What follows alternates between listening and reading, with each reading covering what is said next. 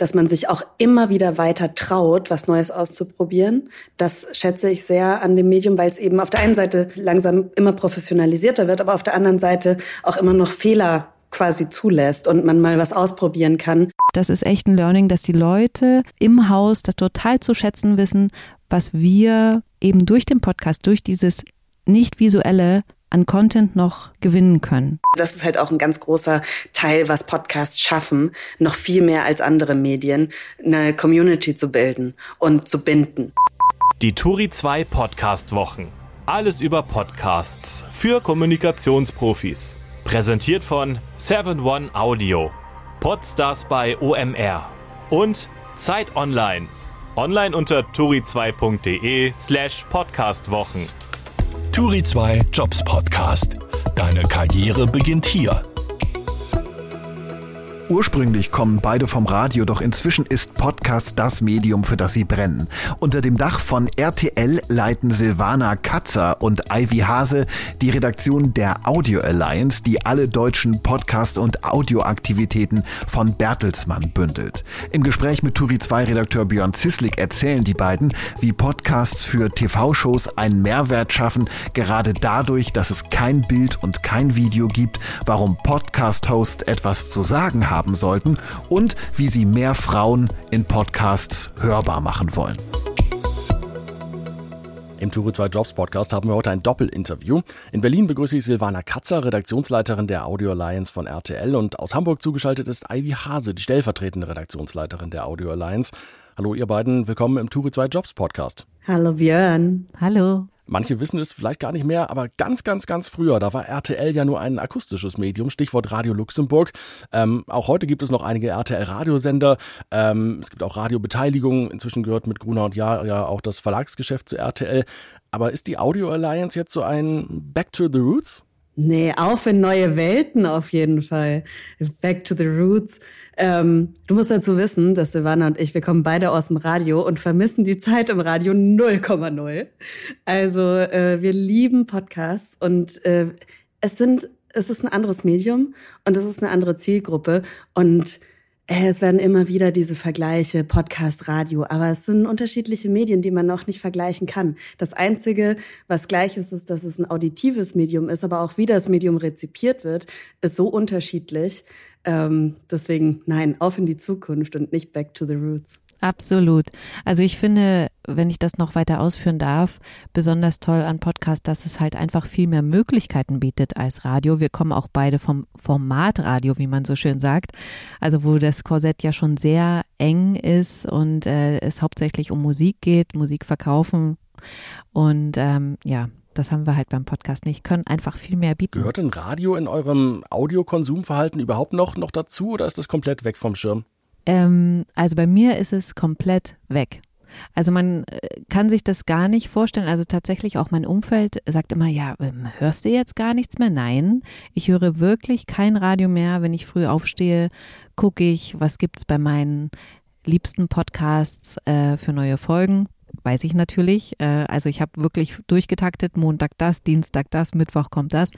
Und das höre ich dann morgens. Oder ich höre Sachen von uns, die ich halt abhören muss. Ich höre nur Radio, wenn ich äh, wenn ich faul bin. Also äh, und auch nur in einer äh, Variante. Und zwar nur wenn ich zu faul bin, mein Handy mit meinem Smart Speaker zu verbinden, weil ähm, ich habe Apple HomePods und die verbinden nicht mit Spotify und was weiß ich was. Und ich äh, aktuell oder bis vor kurzem habe ich Musik hauptsächlich über Spotify gehört und ähm, die funktionieren nicht miteinander und deswegen, wenn ich zu faul war, das vorher zu machen und in der Dusche erst merke, okay, jetzt läuft hier gar keine Musik, dann sage ich, hey Siri, äh, starte NDR 2 oder Delta. Das sind so die zwei Sender, die ich ab und zu mal höre, aber sonst nichts. Also kann man bei, bei euch quasi sagen, Podcast killed the Radio Star, oder? Jo. Also bei mir schon. Okay. Über eure Arbeit bei der Audio Alliance, da wollen wir in diesem Podcast sprechen. Vorher wollen wir euch aber ein bisschen kennenlernen und das machen wir mit unserem Audio-Fragebogen. Unser Gast als Mensch. Es sind zehn kurze Fragen, zehn kurze Antworten und die erste Frage lautet an euch beide nacheinander. Wenn ich an meine Kindheit denke, dann höre ich Schallplatten. Bei mir gab es noch keine Kassetten, deswegen Schallplatten und das waren damals Herr Fuchs und Frau Elster oder der Traumzauberbaum? Mich und meinen Bruder streiten und Mami, die Ivy hat schon wieder das und das gemacht. Ähm, oder drei Fragezeichen auf Kassette. Ich bin auch nicht so jung. Kassetten gab's noch. Die zweite Frage, meine Lieblingserinnerung ans gute alte Radio? Keine. Echt, ich, ich weiß nicht, ähm, ich denke sehr wenig ans gute alte Radio. Bei mir dagegen ist es so, dass ich an Gewinnspiele denke. Ich war nämlich tatsächlich auch in meiner Jugend Dauergewinner beim Radio. Also ich habe Fernseher gewonnen, ich habe Mützen gewonnen. Ich, also falls es irgendwo schwarze Listen gegeben haben sollte, könnte es sein, dass ich auf der einen oder anderen drauf stand. Hattest du da einen besonderen Trick? Ja, immer besonders begeistert anrufen und sagen, wie sehr ich mich freue, dass ich durchgekommen bin. Und dann war man auch tatsächlich beim Casting sozusagen, ne, weil man war ja nicht direkt im Studio, äh, hatte man sehr gute Chancen, da dann reingestellt zu werden. Hä, hey, ohne dass du vorher wusstest, wie Payoffs funktionieren oder wusstest du das ja. schon? Also du, ach, krass. Auf jeden Fall ein Tipp vielleicht für die heutigen Radiogewinnspiele, die es ja jedes Jahr oder, oder regelmäßig immer noch heute noch gibt, um, um äh, in, in der, in der MA-Abfragezeit. Ähm, dritte Frage von unserem Audio-Fragebogen. Heute höre ich am liebsten Musik von die Band kennt wahrscheinlich niemand, aber ähm, auch wenn ich vielleicht nicht mehr so aussehe, bin ich ein ich mag laute Musik. Und ähm, erst vor kurzem war ich auf einem Konzert, vier Konzerte an einem Tag von meiner Lieblingsband Fjord, eine Post-Punk, Post-Hardcore-Band aus Aachen. Da wird nur geschrien und da ist ganz viel Schlagzeug, ganz viel Gitarre und ähm, ja, das höre ich am liebsten. Laute Musik. Kann ich dazu eine Nachfrage stellen? Jo. Was meinst du denn damit, dass du vielleicht nicht so aussiehst? Nicht mehr. Ja, ja, ja. Also früher, ich war so ein richtiges Emo-Mädel. Also schwarz gefärbte Haare, ähm, nur schwarz getragen und mittlerweile mag ich Farben und bin zurück zu meiner Naturfarbe gekommen, rote Haare. Ich meine, ich trage gerade Perlenketten und goldene Ohrringe. Vermutet wahrscheinlich jetzt erstmal keiner, dass ich im Moshpad stehe. Okay, bei mir ist es Muse. Ähm, für mich ist Muse total Kunst. Also das ist ein modernes Queen, würde ich sagen. Liebe ich. Die nächste Frage, Podcasts höre ich am liebsten? Beim Wäschemachen. Mit Kopfhörern. Als Begründung, ich störe damit einfach keinen und ich kriege mit, und das ist mir wirklich total wichtig, wie der Sound produziert ist. Also wenn jemand zum Beispiel einen Surround-Effekt eingebaut hat beim Podcast, beim Storytelling zum Beispiel, ähm, dann finde ich das wichtig, dass ich das auch wahrnehmen kann über die Kopfhörer und ähm, bin dadurch dann halt voll drin. Mein Podcast-Tipp? Also euer Podcast-Tipp natürlich. Mein Podcast-Tipp ist äh, der letzte Sommer von Lady Di. Ähm, ist aus unserem Hause, aber ich dachte, dass ich, ich bin nicht so doll dran beteiligt, deswegen kann ich das jetzt einfach mal machen. Aber so ein tolles Format. Ich bin null interessiert an Royals. Null. Aber durch dieses Format, ich hänge wirklich an, an Annika Lauers Lippen ähm, und Silvana ist da ganz doll beteiligt, deswegen auch da hier nochmal in diesem Format große Props, weil du hast es geschafft, mich für äh, Diana zu begeistern und das ist, glaube ich, nicht so einfach, aber ich bin Fan. Dankeschön. Also ich finde den Podcast natürlich auch ganz toll, aber ich würde gerne einen anderen Podcast empfehlen, und zwar der nicht aus unserem Hause ist. Äh, die Jahrhundertflut, warum musste Johanna sterben von WDR und SWR, den finde ich so toll, da stimmt für mich alles. Also Storytelling, dann, was ich wichtig finde, der Host Marius, der hat den Mut, auch als Journalist über seine Gefühle zu sprechen, etwas von sich zu geben, wo ja viele so in so einer ähm, im Zwiespalt sind, ähm, inwieweit ist das noch okay, was von mir zu geben. Also die auch wenn ihr da mal reinhört, ne, die O-Töne von den Zeitzeugen, die beschreiben, was sie sehen, ähm, die sind so gestellt, die Fragen, dass sie sich in die bestimmte Situation äh, zurückversetzen sollen, zurückdenken sollen und dann erzählen sollen, sodass du immer im Präsens erzählst und dadurch das Gefühl hast, die Menschen erleben das gerade wieder. Ich finde da auch toll, dass ähm, Kritik am eigenen Haus thematisiert wird und auch aufgearbeitet wird. Und was ganz toll ist, was bei ganz vielen anderen tollen Podcasts leider nicht so ist, ist, dass die letzte Folge genauso stark ist wie die erste. Ich krieg schon Gänsehaut, wenn du das allein wieder erzählst. Ich habe nur die erste Folge gehört, aber auch nur, weil ich so eine große Heulsuse bin. Ich finde das auch, es ist fantastisch produziert. Ich kann es mir einfach nicht anhören. Es geht mir zu nah. Ich, ähm, also da bin ich zu nah am Wasser gebaut. Ich äh, kann da nicht zuhören, weil mir die Tränchen runterlaufen und weil es einfach so eine schlimme, echte Geschichte ist. Aber ich stimme in allem Silvana zu, was ich über die erste Folge sagen könnte. Die nächste Frage. Ich hasse es, wenn im Podcast geschmatzt wird. Viel zu lange am Anfang irgendwas Belangloses rumgelabert wird, bevor man dann zum Thema kommt. Also zum Beispiel, na, was hast du gestern Abend so gegessen? Oder sowas. Dafür ist mir dann einfach die Zeit zu schade. Das ist mein Lieblingsgeräusch.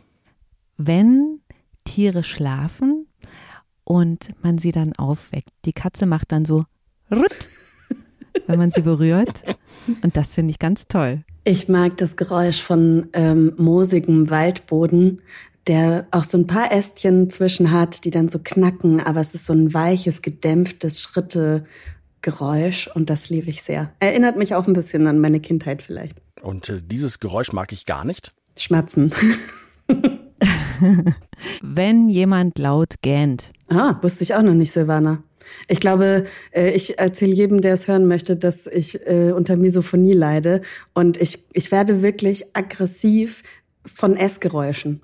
Und ich kann das nicht ändern, selbst wenn mein Partner auf der Couch neben mir chips, ich muss mir die Ohren zuhalten und kann dem Film nicht mehr folgen, ist es für mich das Allerallerschlimmste auf der Welt.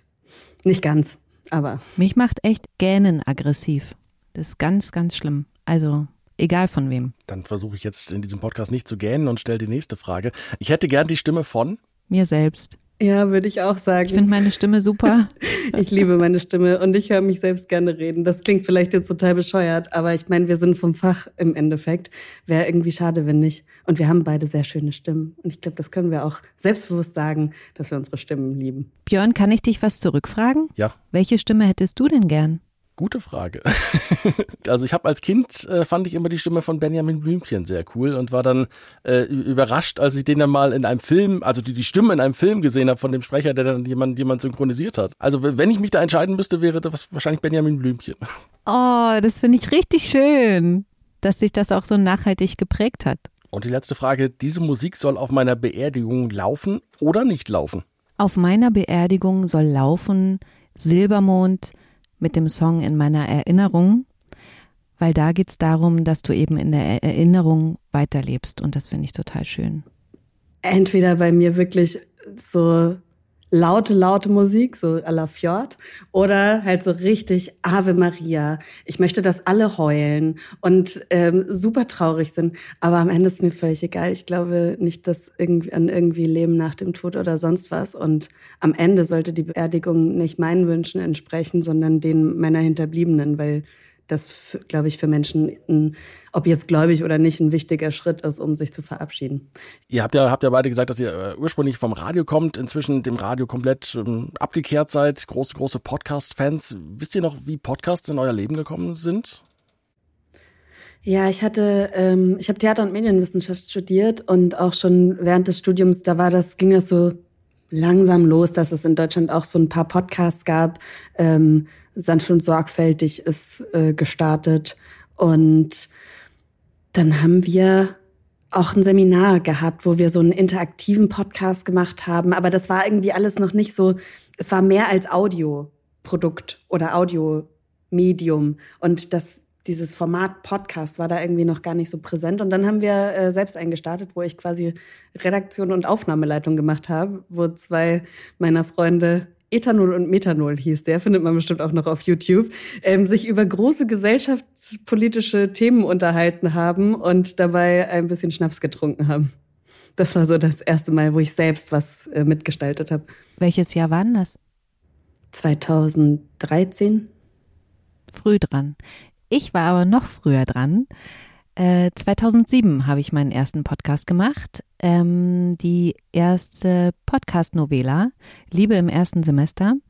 Ähm, und das war quasi ein Hörspiel. Also heutzutage würde man es nicht mehr so als Podcast, glaube ich, bezeichnen, aber wir sind damals einfach äh, draufgegangen im Sinne von, das ist immer abrufbar, ne? Das ist nichts, was sich versendet und du kannst es online abrufen.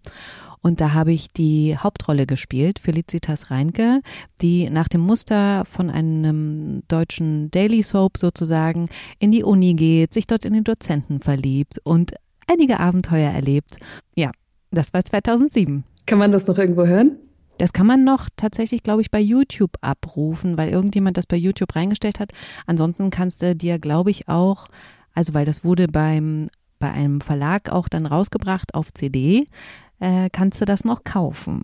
Ich glaube, ich habe diesen Podcast oder diese, diese Audio-Novela damals auch sogar gehört. Ah. Ich meine, mich, mich zumindest zu erinnern an diese, an diesen Namen und auch an dieses, äh, das war ja, glaube ich, auch relativ neu, so eine Rad, eine Novela quasi ins, ins, ins Radio zu bringen. Also ich meine, ich, ich habe das, hab das sogar gehört damals. Weil du gerade Radio sagst, wir hatten das dann nämlich wirklich, um das zu pushen, um zu promoten, äh, einen Berliner Radiosender dazu bekommen, das auch wirklich abends ne, auszustrahlen und dann zu sagen, okay, mehr gibt's da und da und so. Und dann wurden auch äh, iPods, so kleine verlost, äh, dass man das hören konnte. Und wir hatten da sogar einen Sponsor drauf. Also es war schon echt relativ weit vorne. Mhm. Was reizt euch beide denn an, an, an Podcasts heute besonders?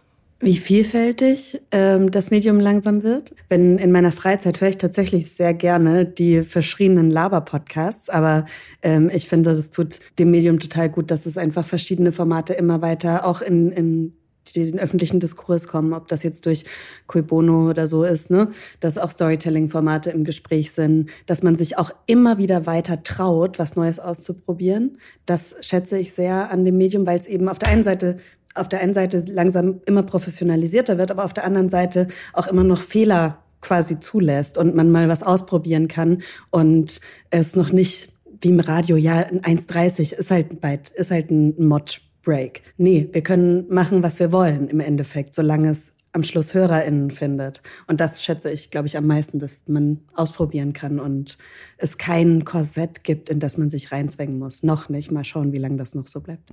Tatsächlich finde ich auch super, dass äh, man so viel Zeit hat, also Sachen auch wirklich auf den Grund zu gehen, was du gerade gesagt hast.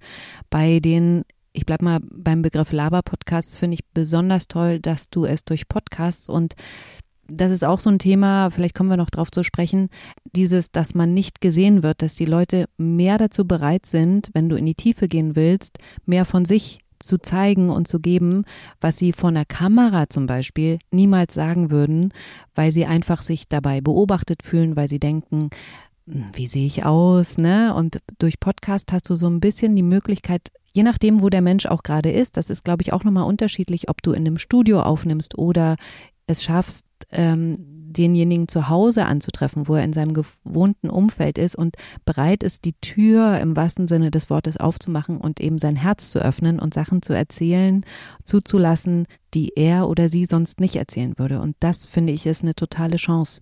Also würdest du sagen, Podcasts sind nahbarer und intimer als andere Medien? Ja, absolut.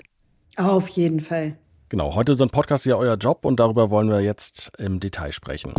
Unser Gast im Job. Ihr seid ja beide bei der Audio Alliance ähm, und das Problem von Allianzen ist ja manchmal, dass man nicht so ganz genau weiß, wer gehört eigentlich dazu, wer hat da was zu sagen, was ist da alles, alles mit dabei. Könnt ihr vielleicht so ein bisschen, bisschen Licht ins Dunkel bringen? Also die Audio Alliance ist ja, glaube ich, angesiedelt bei RTL, macht aber auch für andere Bertelsmann, Bertelsmann-Firmen außerhalb von, von RTL was. Ähm, ja, wie seid ihr aufgestellt? Also man muss dazu erzählen, dass die Audio Alliance ja eigentlich als erste Firma im Sinne der Content Alliance gegründet wurde, also dass sozusagen der, der, der große Schirm drüber ja Bertelsmann war und man sich damals gedacht hat, also 2019 war das, okay, wie können wir unsere ganzen Divisionen, also ob das jetzt Random House ist oder eben Gruner und Ja oder BMG, wie können wir das eigentlich alles bündeln? Wie können wir voneinander partizipieren? Weil jeder hat so sein Süppchen gekocht sozusagen. Und dann wurde ja diese Content Alliance gegründet und daraus ist die Audio Alliance entstanden. Und da gehören eben die ganzen Bereiche von Bertelsmann dazu, eben Gruner und Ja, RTL, ähm, BMG, UFA, Random House, die RTL-Radios. Ja, das müsste es gewesen sein. Und wir sind eben jetzt bei RTL inzwischen angedockt, weil man gesehen hat, okay, da gibt's auch für uns den meisten Content und die meisten Möglichkeiten, äh, voneinander zu partizipieren. Gruner ist jetzt auch ähm, zu RTL sozusagen gekommen und ähm, dieses RTL Haus wird immer größer und ich glaube, für uns von der Audio Alliance macht es wirklich tatsächlich am meisten Sinn, da wo der Content ist, auch angesiedelt zu sein und den direkten Austausch zu nutzen und zu leben. Und als Audiofirma innerhalb eines, eines TV-Konzerns ist es da, da manchmal schwierig? Es ist ja nicht nur TV, ne? Also das, das ist ja das, was Silvana gesagt hat. Mit Grund und Jahr kommen die äh, Printmagazine und Online-Magazine dazu. Wir haben die Synergien, die wir mit Penguin Random House und ähm, den Radios haben, die, die können wir alle nutzen. Ne? Also das ist, ich glaube, wir, wir sind da eine der Abteilungen, die ähm, wirklich da sehr fluid arbeiten. Also wir haben kein Problem damit, dass äh, wir jemanden zumindest nicht mehr erklären müssen, was ein Podcast ist. Das ist nicht nur bei uns im Unternehmen so langsam gewachsen, sondern generell. Also wenn man sich Zahlen anguckt, ich glaube 97 Prozent der äh, Befragten der letzten Podcast-Studie äh, wissen, was das Medium Podcast ist. Und das sehen wir immer mehr, dass es immer einfacher ist, das auch mit auf dem Schirm zu haben, auch bei anderen Divisionen. Aber wir können davon nur profitieren. Und gerade beim Thema äh, TV-begleitende Podcasts hast du mit Savannah natürlich jetzt hier jemanden, der da ganz viel drüber sagen kann. Und ich möchte noch hinzufügen, dass wirklich, also wenn jetzt neue Formate fürs Fernsehen entstehen oder für Streaming, also RTL Plus, ähm, dass inzwischen für Podcast mitgedacht wird. Also dass wir zumindest direkt ins Boot geholt werden und gefragt wird, seht ihr hier Potenzial, daraus noch einen Podcast zu machen? Dann ist unsere Frage natürlich immer, okay, was kann der Mehrwert sein? Weil das gleiche nochmal als Tonspur abzulegen, das funktioniert nicht. Das haben wir auch schon festgestellt jetzt über die Jahre. Ähm, aber tatsächlich ist das in den Köpfen von den TV-Leuten, sage ich jetzt mal, ähm, was Podcast kann und was für Potenzial auch da ist eben Stichwort, was ich gerade gesagt habe, Nähe. Du selbst machst, machst ja zum Beispiel den, den GZSZ-Podcast. Was ist da der Mehrwert für die, für die Fans, ähm, die die Serie schauen? Der Mehrwert ist, dass die Fans einen Zugang zu den SchauspielerInnen bekommen. Das eben, und das gefällt denen natürlich auch sehr gut, den SchauspielerInnen, dass sie sich auch mal eben als Person zeigen können und nicht mehr nur, ich bleibe jetzt mal bei der bekanntesten Person von GZSZ, Joe Gerner, als Joe Gerner wahrgenommen wird, sondern Wolfgang Barrow auch als Mensch, wie er lebt und äh, wie er ist, wie er denkt, sich mal darstellen kann und eben als wirklich normale Person wahrgenommen werden kann. Was es natürlich trotzdem noch gibt, ist so Einblicke hinter die Kulissen, wie wird eigentlich was gedreht und was sind so die Tricks? Gibt es eigentlich wirklich diese U-Bahn oder ist es alles nur Show? Und ähm, oder wie ist das äh, mit den Handys? Hat eigentlich jede Rolle da ein Handy oder wird immer ein Handy weitergegeben? Also solche sage ich mal, Fan, ähm, wie sagt man denn so, Fan-Insights, äh, die halt super spannend sind und ja, dann dafür sorgen, dass die Leute das weitererzählen und natürlich so spezielles Wissen dann haben, was äh, Fans ja natürlich auch gerne teilen. Und sind dann als äh, Zielgruppe vor allem die Fans, die die Serie auch schauen, oder geht es auch darum, vielleicht über den Podcast neue Zuschauerinnen äh, zu gewinnen? Also hauptsächlich sind es wirklich die, die die Serie schauen. Man muss auch sagen, dass der Podcast so angelegt ist, dass wir natürlich über das, was gerade in der Woche bei GZSZ passiert ist, versuchen sozusagen die private Meinung auch abzuholen. Das heißt, du musst schon wissen, wenn ich von Katrin und Joe spreche, wer das eigentlich ist. Also ich glaube, dass es schwierig ist für Menschen, die sich jetzt nur für Wolfgang Barrow interessieren als Privatperson, dann zu verstehen, okay, wer ist dort wer, weil ich spiele ja in dem Podcast mit doppelt so vielen Namen eigentlich, weil immer Rollenname und echter Name. Da kommt man, glaube ich, schon durcheinander, wenn man nicht die Serie genau kennt. Aber ich kenne auch Menschen, die den Podcast gehört haben, weil sie sich eben für eine bestimmte Person, also was weiß ich jetzt, Valentina Pade oder so, die ist ja auch sehr bekannt, interessieren und Fan sind, weil sie über Instagram auf sie aufmerksam geworden sind und dann gerne eben noch mehr von ihr erfahren wollen und denen das dann, die dann sozusagen das so peripher mitbekommen, was bei GZSZ so läuft, aber ähm, dann eben mehr Fanwissen von Valentina bekommen.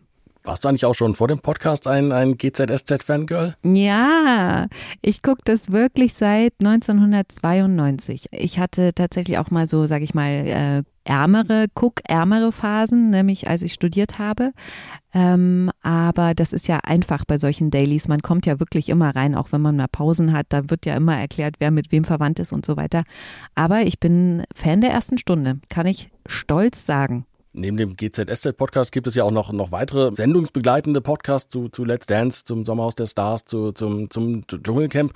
Was ist die, die, die Strategie dahinter?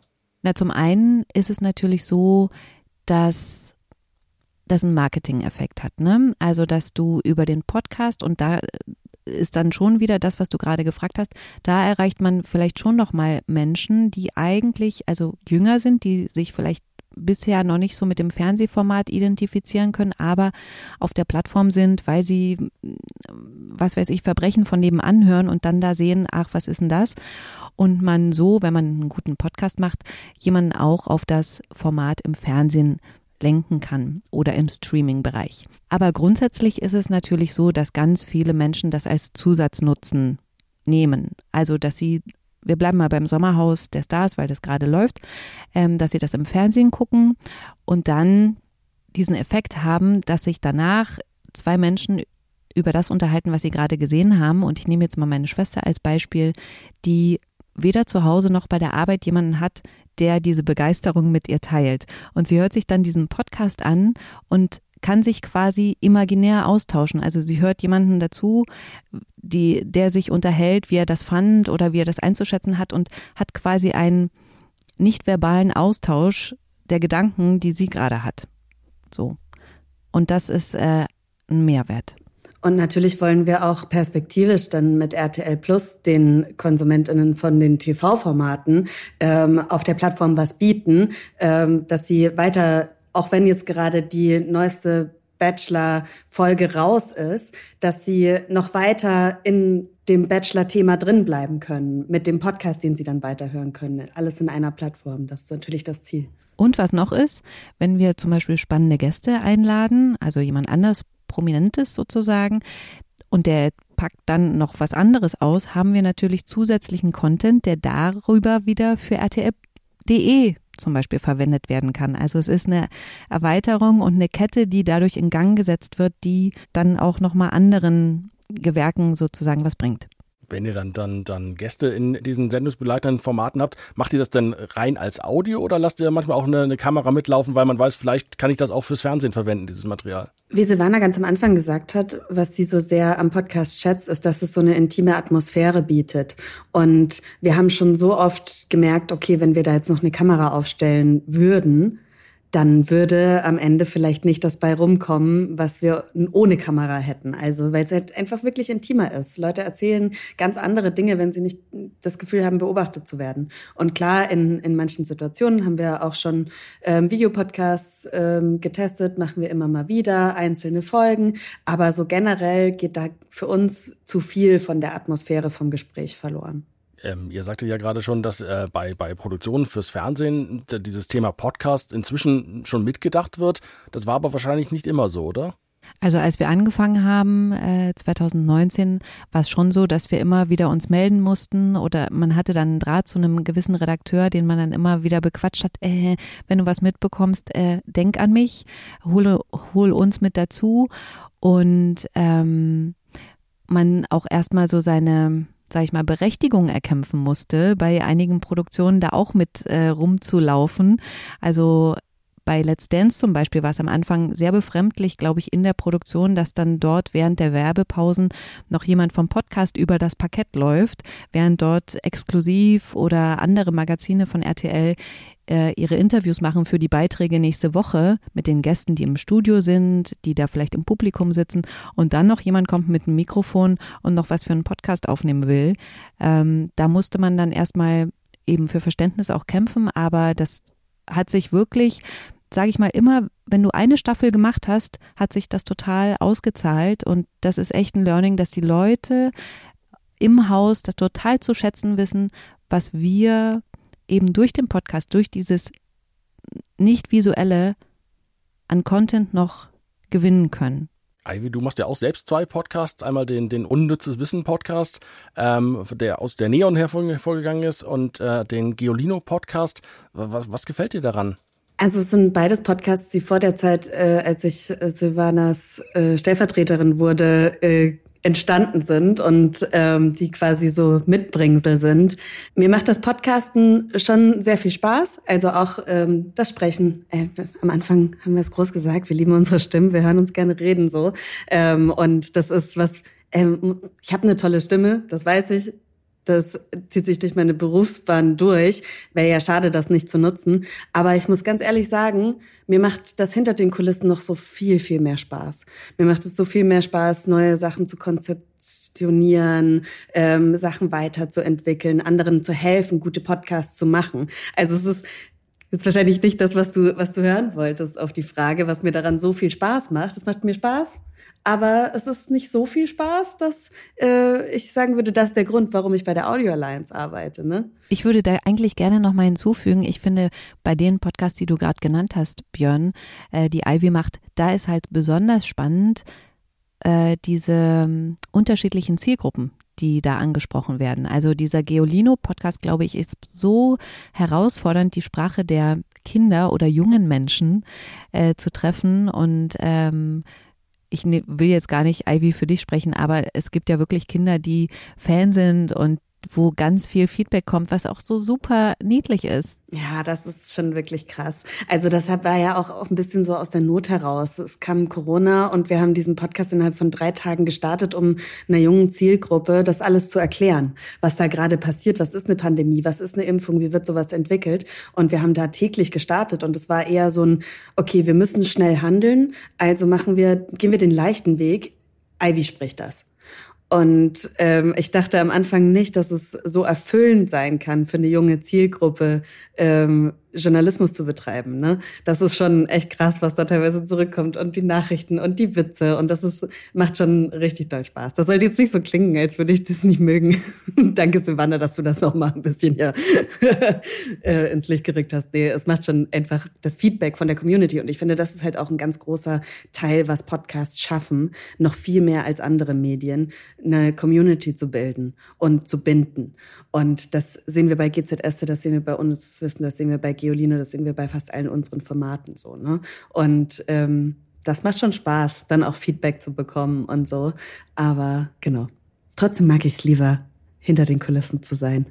Vielleicht mal ein Intro sprechen, aber. Wie viel Feedback kommt da pro, pro Episode? Also bei Unnützes Wissen ist es tatsächlich schon so ein bisschen mehr.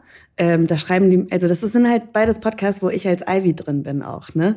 Ähm, das ist nochmal vor, vor allem bei uns das Wissen, da bin ich Ivy Hase so, ne? Da bin ich ich und erzähle von von meinen privaten Sachen. Da schreiben die Leute mir dann natürlich auch privat auf Instagram und so. Ähm, da sind so ein paar Hardcore-Fans dabei, äh, die ich ein bisschen creepy finde, die aber, wo ich mich auch freue, dass sie so gerne im Podcast hören. Ähm, und bei äh, Gioline rufen wir ja tatsächlich äh, direkt dazu auf ähm, und haben eine WhatsApp-Nummer, wo wir in jeder Folge einen Witz haben. Also da Witze können wir uns wirklich.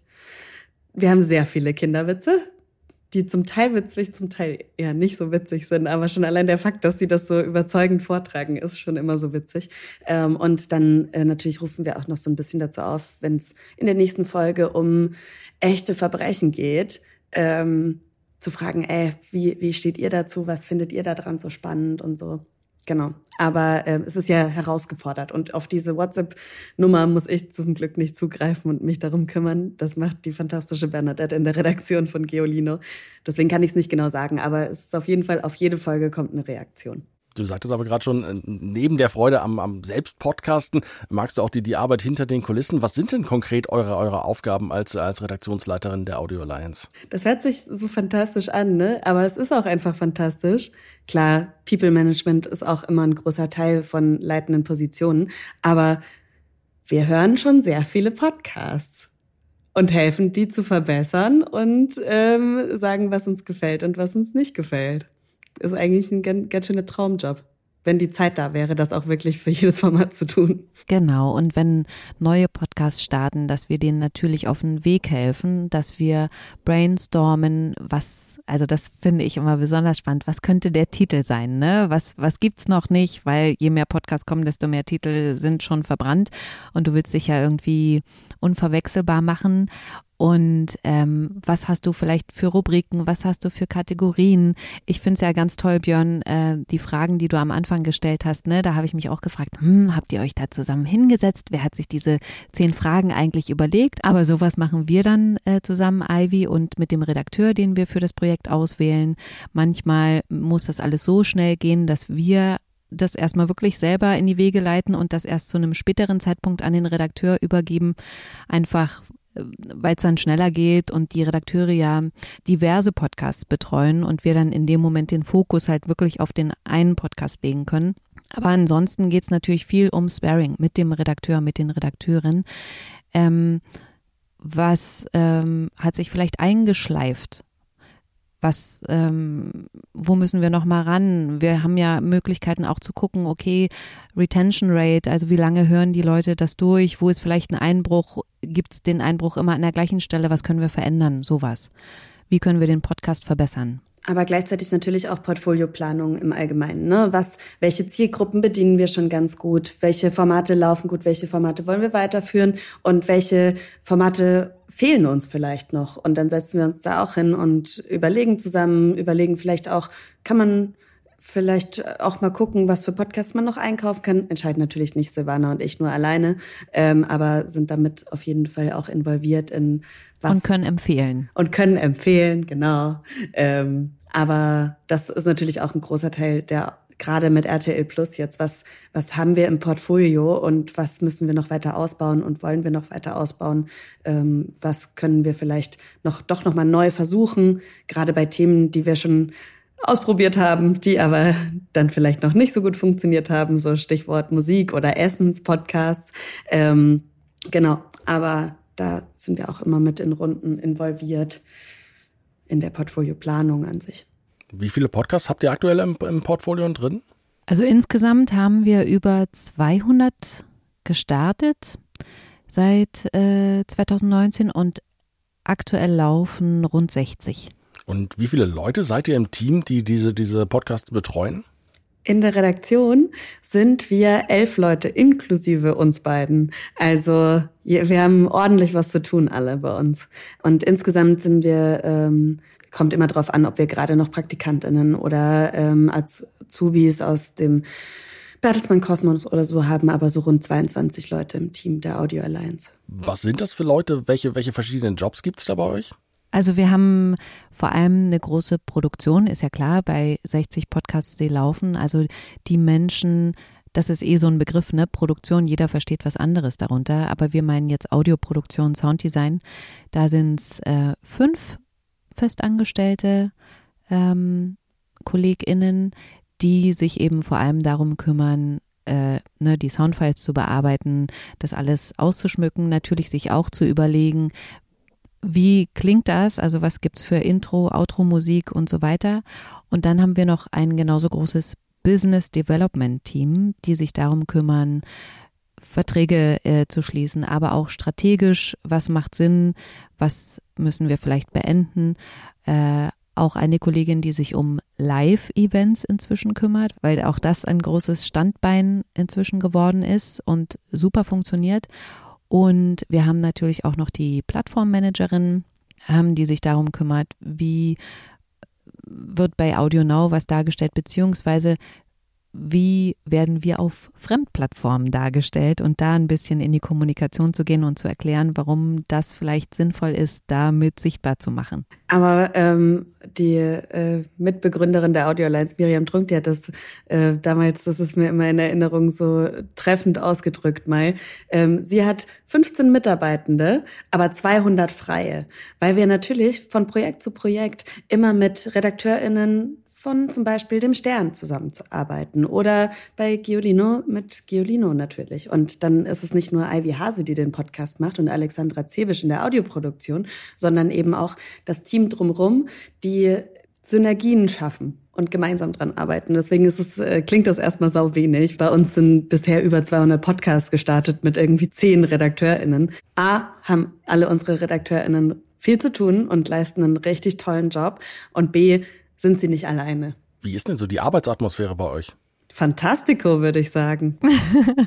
ja, also ich glaube, das kann man wirklich sagen und darüber freue ich mich auch enorm, dass Menschen, die von außen dazukommen, ob sie eben Werkstudent sind, ob sie eine Hospitanz machen oder ein Praktikum, dass wir immer wirklich ausnahmslos das Feedback bekommen, boah, das ist so schön bei euch, so eine schöne Atmosphäre, so wertschätzend und ähm, kommunikativ und ähm, offen, worüber ich mich enorm freue und was wir, glaube ich, das war wirklich eine Herausforderung. Du hast es am Anfang gesagt, ich bin in Berlin, Ivy in Hamburg, ähm, erst entwickeln mussten und wo uns wirklich Corona geholfen hat, muss man ganz klar sagen. Corona war für uns als Firma mit drei verschiedenen Standorten, weil wir haben auch noch zwei Kolleginnen, die in Köln sitzen. Corona war ein Geschenk und die drei Standorte eine Herausforderung. Aber dadurch, ähm, was man dann alles ausprobiert hat, mit eben Teams-Meetings, Skype und so weiter, sind wir enorm zusammengewachsen und haben eine ganz tolle Kultur miteinander entwickelt. Ich weiß noch ganz am Anfang, ich glaube, ich habe ungefähr zwei Wochen vor Pandemie angefangen zu arbeiten, gefühlt. Ähm, und am Anfang gab es einmal in der Woche eine telefonische Redaktionskonferenz, wo die Berliner in einem, äh, an einem runden Tisch in einem Büro in Berlin saßen und die zwei Kölnerinnen und ich alleine aus Hamburg telefonisch zugeschalten waren und wir haben nichts verstanden. Also ich saß da wirklich, habe eine Stunde versucht irgendwie zuzuhören, aber man hat nichts verstanden. Also wenn ich mir jetzt vorstelle, dass das immer noch so wäre, äh, wir wären nicht so als Team zusammengewachsen und äh, wir wären auch nicht so produktiv und so. Und das klingt jetzt alles so, als würden wir uns selbst so hier so irgendwie feiern und aber es ist ähm, ganz, ganz ernst gemeint. Also alle unsere Mitarbeitenden sind mit Herzblut dabei und sagen selbst genau solche Sachen immer. Also es, es, es soll jetzt nicht irgendwie so klingen, als würden wir, wir haben auch gerade keine Stellen ausgeschrieben. Also es ist, es ist jetzt nicht so, als wären wir gerade so mega krass auf der Suche oder so. Wir lieben alle unsere Job. Ganz echt gemeint. Aber was sind, sind so die Punkte bei Bewerberinnen und Bewerbern, auf die ihr achtet im, im Vorstellungsgespräch, damit die eben in euer Team reinpassen? Also mir ist am wichtigsten immer, dass sie das Medium lieben dass, dass die eine Ahnung haben von Podcasts und ohne da jetzt irgendwie Branchenwissen schon haben zu müssen, aber dass die schon mal wissen, okay, ich habe hier die Podcasts, die in den Charts sind. Ich höre aber auch ein bisschen was Kleines. Die müssen Podcasts hören und lieben. Das ist mir immer am aller, allerwichtigsten. Und wir führen ja die Bewerbungsgespräche immer zusammen und Ivy und ich haben uns darüber auch noch ein bisschen näher kennengelernt. Mir ist total wichtig das Zwischenmenschliche. Also ich bin eher der Meinung, man kann alles lernen, aber mir ist wichtig, dass wir im Team zusammenpassen. Deswegen was du für Werte hast, ist mir ganz wichtig und dass das matcht. Und deswegen stelle ich tatsächlich im Bewerbungsgespräch ganz oft so zwischenmenschliche Fragen und gehe gar nicht so auf die, wirklich auf die Hard äh, Skills ein. Das macht dann Ivy, sondern ich bin eher der Soft Skill Typ. Wie seid ihr beiden denn so als Chefin, wenn man eure, eure Mitarbeiterinnen und Mitarbeiter fragen würde? Oh, Silvana kann schon manchmal hart sein, glaube ich. Ja. Ja, ja. Auf jeden Fall. Also es gibt Leute, glaube ich, ähm, Angst würde ich nicht sagen.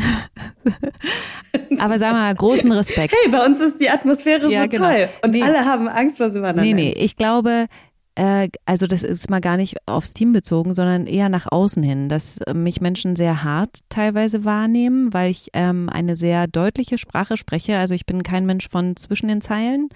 Das mag ich nicht.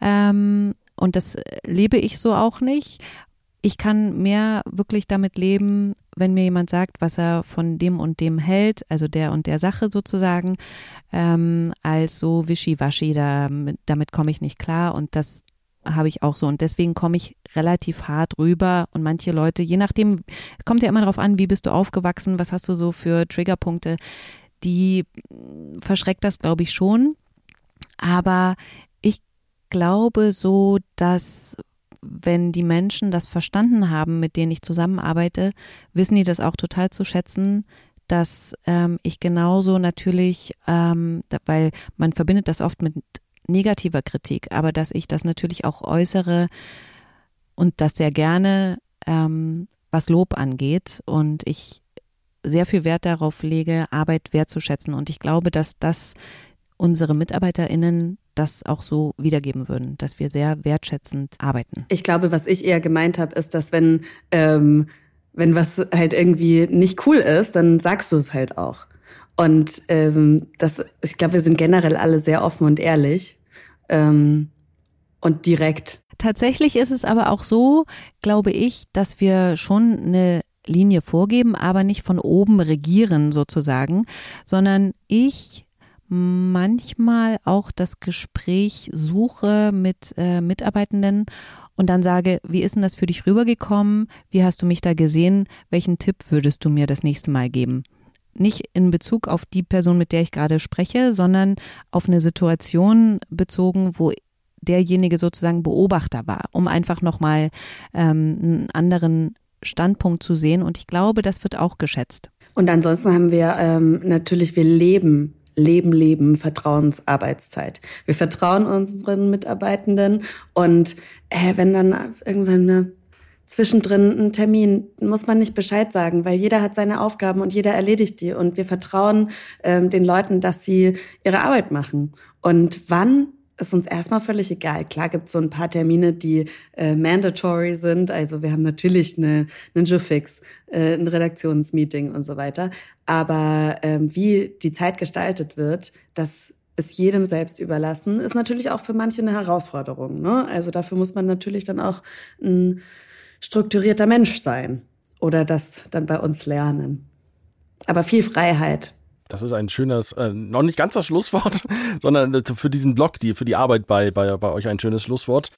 Unser Gast gibt Tipps. Die Podcasts, die ihr in eurem Portfolio habt, die finanzieren sich ja durch, durch Werbung. Was muss denn aus eurer Sicht ein Podcast haben, um durch Werbung vermarktbar zu sein? Ich würde als erstes sagen, ein Host mit Meinung. Eine klare Zielgruppe. Ein guter Sound. Definierten Inhalt. Mehrwert? Also ich glaube, so zusammenfassend kann man sagen, man braucht auf jeden Fall ähm, einen Host, der einmal Community schafft und glaubwürdig ist ähm, und bei dem es dann auch glaubwürdig ist, wenn er einen Host-Read vorliest, also Werbung auch einspricht. Ähm, man braucht natürlich eine gute Technik, man braucht, ähm, weil Soundqualität wird nicht mehr so verziehen wie noch vor ein paar Jahren. Um, was hat man noch? Einen geschärften Inhalt, ähm, dass es eben nicht, wie Silvana ganz am Anfang gesagt hat, was sie nicht leiden kann, so laberababa ist. Also es muss schon, man muss was zu sagen haben. Und das gehört auch mit zu dem guten Host dazu. Ne? Ähm, äh, reden kann jeder von uns, aber was mit rüberbringen ist schon dann die Schwierigkeit. Und was sagen, was zu sagen haben, ist halt gar nicht so einfach. Ähm, und ähm, am Ende natürlich auch die, die starke Zielgruppe, eine scharfe Zielgruppe. Weil du kannst einen Podcast machen, der am besten alle anspricht und dann ist es für keinen Werbekunden relevant. Ist denn zu viel Meinung ähm, ein, ein Hindernis vielleicht, um etwas zu vermarkten, wenn es zu stark polarisiert? Also für mich nicht, aber ich glaube, es gibt so Podcasts, wo die Vermarktung sagen würde, mm, das ist uns zu spitz oder sonst irgendwas, aber inzwischen gibt es ja auch eben Channel-Buchungen etc., wo man eben dann keine Host-Reads verkauft, sondern eher eben über das Thema Werbung ausspielt und ähm, dann wird es so abgedeckt. Und äh, welche Formate sind schwierig zu vermarkten? Was ist also so quasi das Schwarzbrot in der Podcast-Vermarktung? Oh, eine ganze Zeit lang war True Crime relativ schwierig, aber auch das hat sich langsam gewandelt. Ähm, wir sind ja mit dem deutschen Markt so ach, so fünf Jahre hinter dem amerikanischen Markt. Und im amerikanischen Markt ist es schon seit fünf Jahren normal, dass auch in True Crime Formaten Werbeblöcke laufen. Bei uns in Deutschland mussten die Kunden erstmal ein bisschen daran gewöhnt werden, weil natürlich am Anfang ganz viele gesagt haben, wie, nee, ich will doch hier nicht im Umfeld von Mord und Totschlag werben. Aber da muss man dann halt ein bisschen äh, dran rütteln und sagen, ja, das sind aber die meistgehörtesten Podcasts. Also True Crime Formate haben einfach eine starke Zielgruppe, eine junge weibliche Zielgruppe bei äh, fast allen True Crime Formaten, die kaufkräftig ist. Und das hat so ein bisschen Überzeugungsarbeit, glaube ich, bei den Kollegen in der Vermarktung gebraucht. Aber auch das läuft mittlerweile ganz gut an. Und natürlich, was auch ähm, immer schwierig ist zu vermarkten, ist politische ähm, Formate. Das, glaube ich, kann man ziemlich übergreifend sagen. Weil da ist dann vielleicht ein bisschen das Meinungsthema dann, aber nicht von den Hosts das Meinungsthema problematisch, sondern dass Kunden sich ja auch dann eventuell politisch positionieren würden. Und das ist natürlich bei den meisten Firmen eher nicht so. Ja, das vorhin schon die, die oft gescholtenen Laber-Podcasts angesprochen. Ähm, was glaubt ihr, was macht die trotzdem so erfolgreich? Community. Das ist also, für mich braucht ein Podcast immer drei Elemente. Community, Wissensvermittlung und Entertainment. Und das schaffen Laber-Podcasts halt mit der Community, mit einem Großteil oder ein großer Prozentsatz von diesen drei Dingen haben halt Laber-Podcasts bei Thema Community. Ähm, das ist ja, man fühlt sich, als wäre man mit Freunden am Tisch. Und gerade in der Pandemie, wo wir alle immer weniger Zeit mit Freundinnen verbracht haben, war das natürlich auch nochmal ein kleiner Push für, für generell das Medium-Podcast an sich. Die meisten Laber-Podcasts in Deutschland, die sind ja männlich besetzt. Warum gibt es da so, da so wenig Frauen? Wie lange hast du Zeit, Björn? Wir sind das gewohnt, ähm, Männer zu hören. Ob das jetzt in Film, Fernsehen, in Büchern. Wir, wir sind es als Gesellschaft gewohnt, ähm, weil, wir, weil wir einfach in einer patriarchalen Welt leben, ähm, Männern beim Sprechen zuzuhören. Wir schalten das Radio morgens an und das hat sich jetzt auch schon ein bisschen angeglichen. Silvana schaltet kein Radio mehr an. Ähm, aber wir hören einen Morningshow-Host mit einem weiblichen Sidekick, die das Wetter vorliest, ja, und lacht ähm, und nicht die seriösen Themen behandelt. Und das ist einfach eine Gewöhnungssache, die wir uns immer wieder bewusst machen müssen. Ich, dann gibt's Studien, ja, tiefere Frauenstimmen sind ja beliebter und man sollte dann vielleicht bei seriösen Formaten tiefe Frauenstimmen, kann ich so leicht sagen, ich habe eine tiefe Frauenstimme, ne? Aber ich finde, das Problem ist eher daran, dass wir uns immer wieder fragen müssen, warum finde ich denn eine hohe Frauenstimme nicht gut? Ja, weil wenn ich eine hohe Frauenstimme höre, dann ist es halt die Wettertruller, die lacht und ähm, nicht für voll genommen werden kann, rein aus Format Sicht irgendwie. Und ähm, deswegen, das ist voll mein Thema, Björn, hast du wahrscheinlich auch deswegen gefragt. Aber also, oder unser Thema auch, Silvana und ich, wir schauen da, dass wir echt doll drauf achten, immer mehr Frauen zu platzieren. Und ich sehe da auch die Plattformen in der Pflicht, ähm, Frauen zu fördern und eben nicht nur mal ein Format zu starten und mal auszuprobieren, auch in seriösen Kontexten Frauenstimmen zu platzieren, sondern da auch wirklich dran zu bleiben und zu investieren, um eben unser Hörverhalten auch mit zu verändern, weil wir sind in der Position, in der wir das können. Das heißt, ihr als Audio Alliance, wenn ihr neue Podcasts konzipiert, dann denkt ihr schon gezielt daran, wir wollen Frauen hörbar machen? Ja, auf jeden Fall. Ja. Wie macht ihr das? Also, was macht ihr da konkret? Erstmal ist es ja auch so das Ding, dass in den meisten, schau dir mal so, so die großen Storytelling-Formate an, die jetzt in, irgendwie geschafft haben. Es waren in den meisten Fällen Männer, die von Männern erzählen. Ob das jetzt Cui Bono ist, ob das Lahi ist, alles tolle Formate. Aber es ist schon auffällig. Es sind Männer, die über Männer sprechen. Und zum Beispiel mit Wirecard, ähm, da kann Silvana gleich noch viel mehr dazu sagen, ähm, haben wir es eben anders gemacht. Genau, bei Chasing Marshallek, das war ja unser Audio Alliance Podcast zum Wirecard-Skandal. Da haben wir, das haben wir auch in Koproduktion mit der, mit WakeWord gemacht ähm, da haben wir uns bewusst dafür entschieden, einen Fall, der nur über Männer gelaufen ist, äh, von Frauen erzählen zu lassen und da auch die Sprecherstimme, die Sprecherinnenstimme, das war dann auch ich. Ähm, da hatten wir auch ein internes Casting, also ich habe mich da nicht selbst besetzt, sondern ähm, das äh, wurde von der Produktion sozusagen entschieden, ähm, auch da eine Frau zu setzen. Und das finde ich, ist ein totales Alleinstellungsmerkmal gewesen, einen Podcast nur mit Frauen zu machen über eine Geschichte, in der es nur um Männer geht. Wir haben auch ein äh, Format gestartet letztes Jahr, auch ähm, als Synergie zu der äh, Sissy, fiktionellen Sissy-Serie, die kurz vor Weihnachten letztes Jahr gestartet ist. Ähm, und zwar so die wahre Geschichte hinter Sissy. Also wir schauen, erzählen wir genug Geschichten von Frauen, mit Frauen, über Frauen. Ähm, und äh, gucken da auch immer wieder drauf, irgendwie Diversität in unsere, in unser Team zu bringen, in unsere Geschichten zu bringen, weil das merkt man halt sofort, wenn zwei Männer da sitzen und ähm, dann über Männerthemen sprechen, dass halt nicht ein weiblicher Blickwinkel beachtet wird. Und das ist so wichtig, weil wir sind halt nur mal 50 Prozent der Gesellschaft. Also bitte macht auch für uns äh, Frauen äh, Podcasts. Was ja im Grunde im Podcast aber ja ganz äh, gutes Medium ist. Also wir haben ja sehr viele weibliche Hörerinnen, aber trotzdem nicht genug seriöse Frauenstimmen, wie ich finde, in Newsformaten, in Comedy-Formaten. Mir fällt gerade ja klar, Hazel Burger und ihr Mann ähm, Thomas mit nur verheiratet, aber erfolgreiche Comedy-Formate mit Frauen.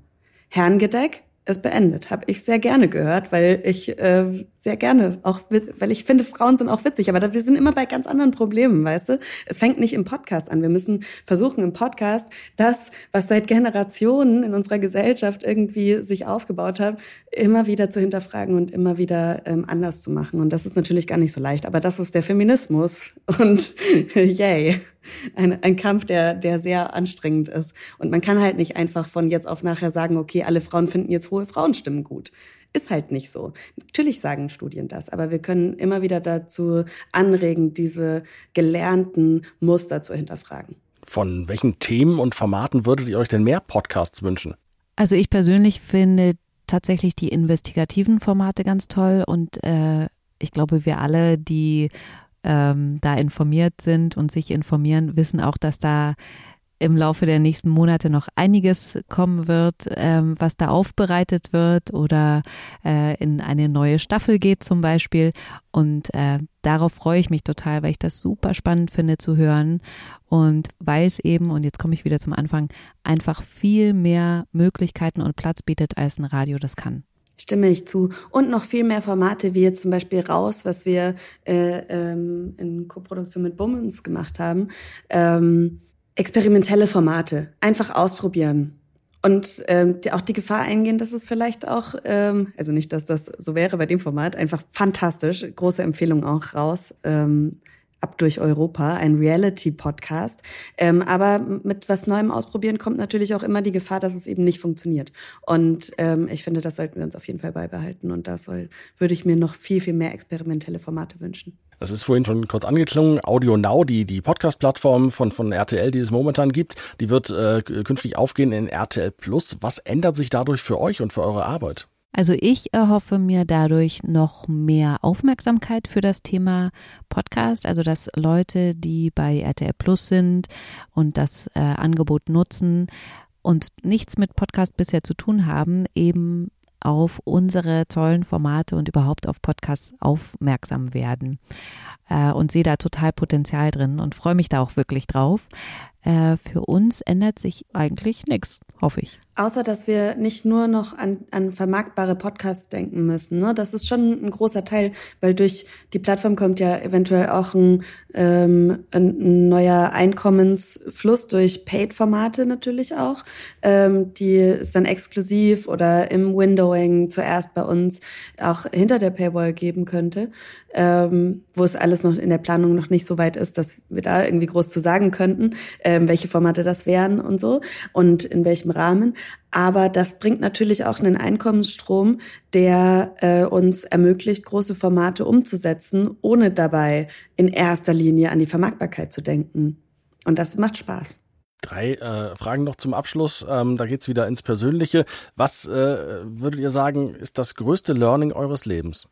Des Lebens ist für mich, egal was kommt, es hat alles einen Sinn. Und es geht immer weiter als kleiner Zusatz zu Silvanas Learning. Es hat alles einen Sinn und es geht immer weiter. Und du bist nicht der Mittelpunkt der Welt. Was war der größte Fehler? Ich glaube, ich habe noch keine so großen Fehler in meinen unter 30 Jahren gemacht. Ich habe bestimmt was gemacht, aber das hat mit Männern zu tun und das würde ich dann jetzt hier nicht weiter ausbreiten. und die letzte Frage, welchen Rat würdet ihr eurem 18-jährigen Ich geben? Das 18-jährige Ich war kurz vorm Abi und hat gedacht, der Abschluss muss toll sein, weil nur dann kannst du was werden. Und ich habe mich da total angestrengt, aber ehrlich, mich hat nie jemand nach meiner Abi-Note gefragt. Es hat nie eine Rolle gespielt. Ich hätte mir niemals so einen Stress machen müssen. Einfach so durchlaufen ähm, und mir nicht da so ewig Gedanken und lernen und so. Es hätte schon so geklappt. Aber ich hätte weniger Stress gehabt. Das würde ich mir jetzt sagen. Du bist gut, so wie du bist und alles wird gut. Das ist doch ein schönes Schlusswort. Dann sage ich vielen Dank für das Gespräch und weiterhin viel Spaß beim Podcasten. Danke dir. Danke dir, Björn. Turi 2 Jobs Podcast. Alle Folgen gibt's unter turi2.de slash jobspodcast. Die Turi 2 Podcast Wochen. Alles über Podcasts für Kommunikationsprofis. Präsentiert von 7one Audio. Podstars bei OMR. Und Zeit Online Online unter tori2.de slash podcastwochen.